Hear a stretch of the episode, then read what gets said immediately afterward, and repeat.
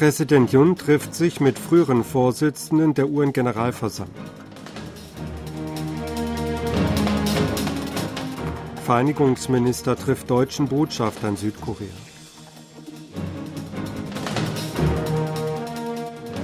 Südkorea spricht in UN-Ausschuss Menschenrechtssituation in Nordkorea.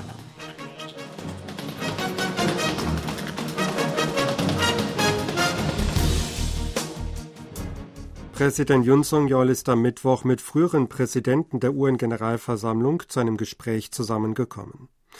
Yun traf nach Angaben des Präsidialamtes den Chef des Rates der Präsidenten der UN-Generalversammlung Han Seung-soo und Dennis Francis, Präsident der derzeitigen 78. Vollversammlung, sowie Jan Kavan, Präsident der 57. Vollversammlung. Bei dem Treffen habe Jun unterstrichen, dass eine starke Botschaft an Nordkorea wegen seines Atom- und Raketenprogramms ausgesandt werden müsse. Seine Gesprächspartner hätten die Einschätzung geteilt, dass Provokationen entschlossen entgegengetreten werden müsse. Auch hätten sie eine aktive Unterstützung versprochen, hieß es aus dem südkoreanischen Präsidialamt. Vereinigungsminister Kim Jong-ho ist am Mittwoch mit dem deutschen Botschafter in Südkorea Georg Schmidt zusammengetroffen. Sie hätten sich über die Lage auf der koreanischen Halbinsel und die Nordkorea-Politik ausgetauscht, teilte das Vereinigungsministerium im Anschluss an das Gespräch mit. Das Treffen sollte laut den Angaben zu dem Ziel beitragen, sich mehr internationale Unterstützung für die Vision einer freien, friedlichen und wiedervereinigten koreanischen Halbinsel zu sichern. Kim erläuterte den politischen Kurs der Regierung, nachdem die Wiedervereinigung auf der Grundlage einer freiheitlich-demokratischen Grundordnung vorbereitet werden soll. Dabei bat er Deutschland um eine Zusammenarbeit und Unterstützung. Minister Kim brachte außerdem seine Hoffnung zum Ausdruck, dass beide Länder anlässlich des 140. Jahrestags der Aufnahme diplomatischer Beziehungen zueinander ihre Zusammenarbeit in Fragen der Wiedervereinigung vertiefen werden. Botschafter Schmidt habe geantwortet, dass er sich für die Vertiefung der bilateralen Freundschaft und Zusammenarbeit einsetzen werde. Südkorea hat in einem Ausschuss der UN-Generalversammlung die Menschenrechtssituation in Nordkorea angesprochen. Konkret ging es dabei um einen Bericht einer südkoreanischen Menschenrechtsorganisation, nachdem China 600 nordkoreanische Flüchtlinge gegen ihren Willen zurückschickte. Südkoreas Botschafter bei den Vereinten Nationen Hang Jun-kuk sprach in der Sitzung des für soziale, humanitäre und kulturelle Fragen zuständigen Dritten Ausschusses am Mittwoch in New York von einem ernsthaften Verstoß gegen Menschenrechte. Die internationale Gemeinschaft dürfe dies nicht tolerieren und müsse ihre Stimme erheben, um die Menschenrechte nordkoreanischer Flüchtlinge zu schützen. Es dürfe keine weiteren Fälle von erzwungener Repatriierung mehr geben.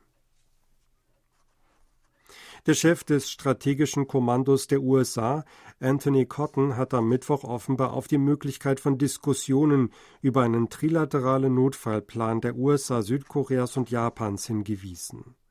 Auf die Frage, ob ein trilateraler Notfallplan zur Reaktion auf die nordkoreanische Bedrohung hilfreich wäre, habe Cotton mit Ja geantwortet, berichtete die japanische Zeitung Nikkei Asia am Mittwoch. Cotton habe außerdem darauf hingewiesen, dass der Notfallplan sowohl Reaktionen auf China als auch auf Nordkorea beinhalten könne.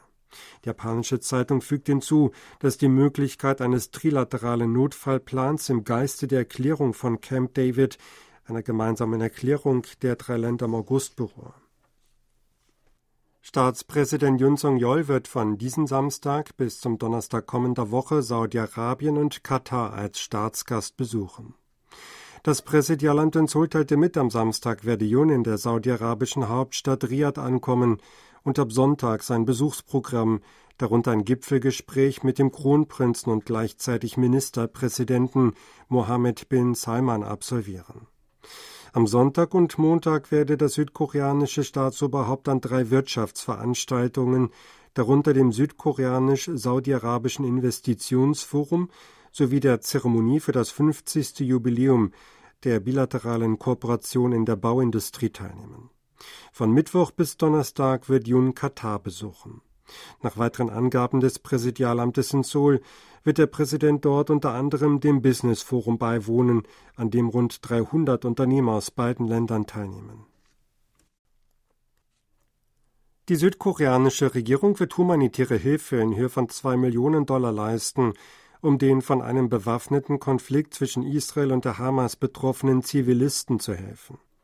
Das Außenministerium gab am Donnerstag bekannt, dass die Hilfe über internationale Organisationen bereitgestellt werde.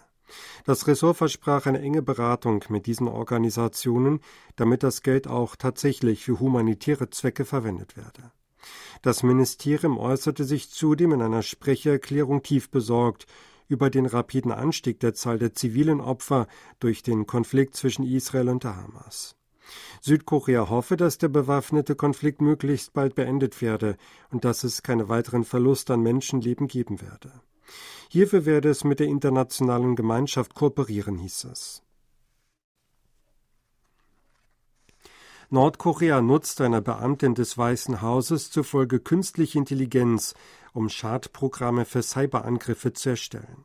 Die entsprechende Äußerung machte Anne Neuberger, stellvertretende nationale Sicherheitsberaterin für Cybertechnologien und neue Technologien im Weißen Haus, am Mittwoch bei einem Online-Briefing. Man habe beobachtet, dass einige kriminelle Akteure aus Nordkorea versuchten, KI-Modelle zu nutzen, um die Erstellung von Schadsoftware zu beschleunigen und Systeme zu finden, die ausgenutzt werden könnten, sagte Neuberger. Man sei der festen Überzeugung, dass das nordkoreanische Hacken von Kryptowährungen in der Welt eine wichtige Einnahmequelle für das Regime zur Finanzierung der Verbesserung dessen Raketenprogramms sei, hieß es weiter. Sie fügte hinzu, die Bekämpfung der nordkoreanischen Hackerangriffe sei eine Priorität der USA gewesen. Sie hätten ein trilaterales Konsultationsgremium mit Südkorea und Japan gebildet, um dieses Problem gemeinsam angehen zu können. Die südkoreanische Zentralbank hat am Donnerstag beschlossen, den Leitzins bei 3,5 Prozent zu belassen. Eine Zinseinfrierung erfolgt in diesem Jahr zum sechsten Mal nach Februar, April, Mai, Juli und August. Es gibt zwar Faktoren für eine Zinserhöhung, darunter die rapide zunehmende private Verschuldung und der Anstieg des Won-Dollar-Wechselkurses auf den höchsten Stand seit elf Monaten, angesichts der jüngsten Konsumflaute und der Wachstumsverlangsamung in großen Volkswirtschaften wie China kann jedoch nicht unbedingt mit einer eindeutigen Konjunkturerholung gerechnet werden. Deshalb will die Notenbank offenbar die Situation noch beobachten.